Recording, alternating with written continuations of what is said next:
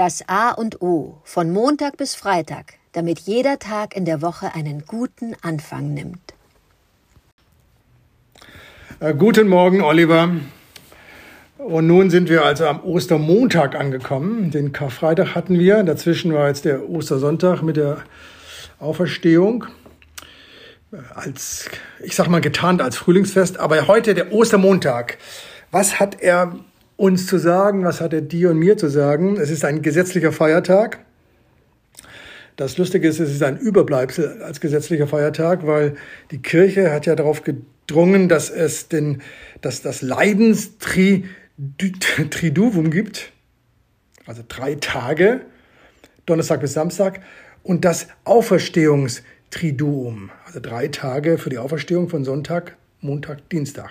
Und der Gesetzgeber hat dann daraus, äh, weil er wohl uns mehr arbeiten lassen wollte, nur noch den Montag als Feiertag reklamiert. Das nur so am Rande als, als kleines äh, Detail. Ja, was hat dieser Ostermontag mit uns zu tun? Es ist ja der Tag, in dem Jesus äh, er ist auferstanden, ist, ist weggegangen und es gibt dieses, diese Emmaus-Szene. Das ist die Szene, zwei Jünger gehen, gehen eben am dritten Tag nach der Kreuzung nach Emmaus, nach Hause, da wohnen die, glaube ich, und ein unbekannter Mann schließt sich ihnen an. Und sie nehmen den mit und am Abend in einer Herberge sitzen sie da und der unbekannte Mann äh, fragt sie, warum sie denn so traurig seien und sie erzählen, dass äh, Jesus gekreuzigt wurde.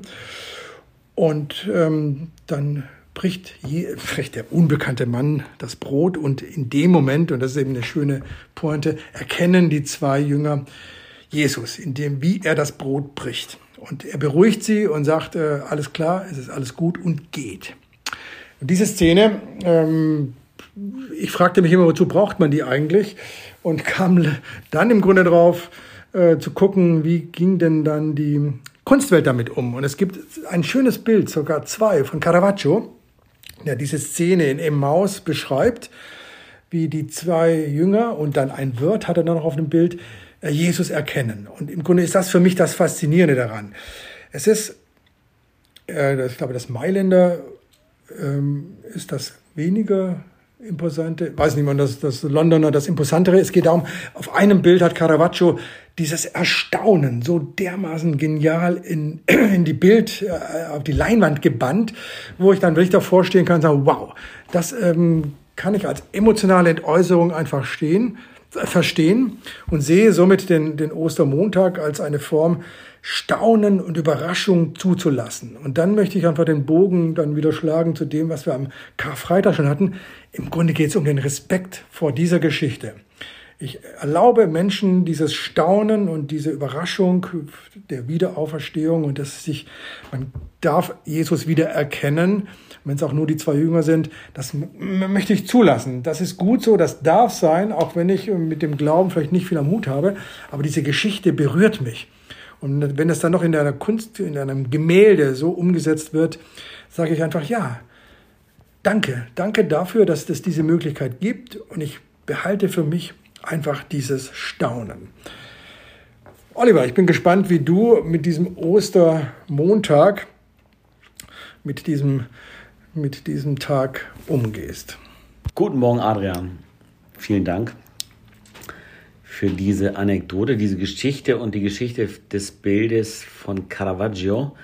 Diesen Künstler werde ich mir jetzt nochmal merken und auch mal ein bisschen recherchieren. Da bin ich noch ziemlich blank auf der Brust, habe aber in verschiedenen Zusammenhängen ähm, äh, von diesem Künstler erfahren und das muss wirklich ein ganz großer gewesen sein. Ich glaube, auch oft gefälscht worden und versucht worden, da äh, Betrug mitzumachen. Äh, das aber nur am Rande.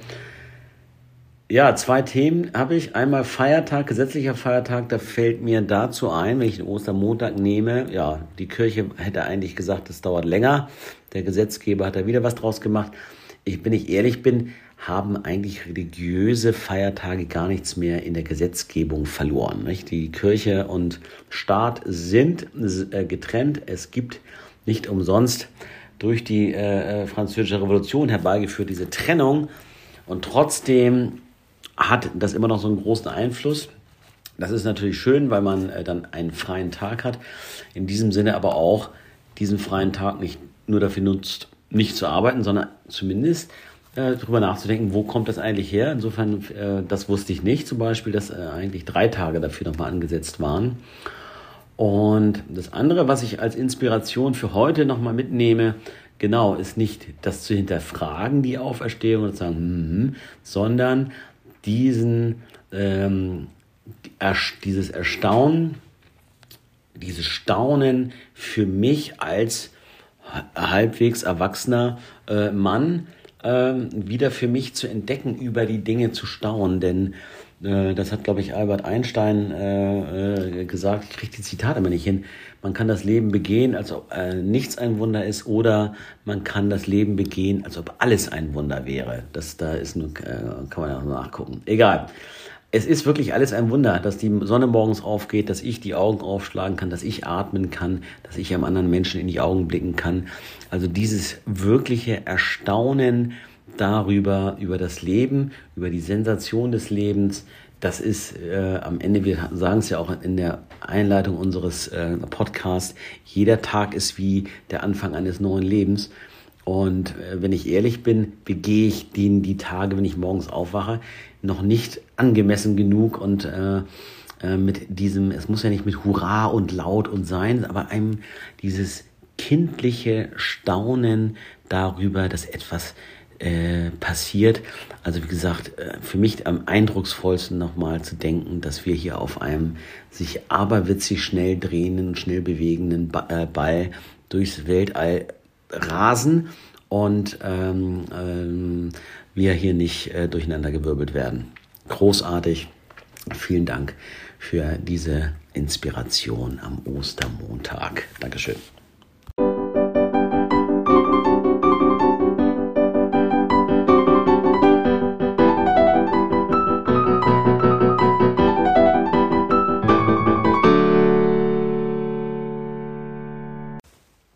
Das war das A und O, der Podcast von Adrian Hoffmann und Oliver Wünsche.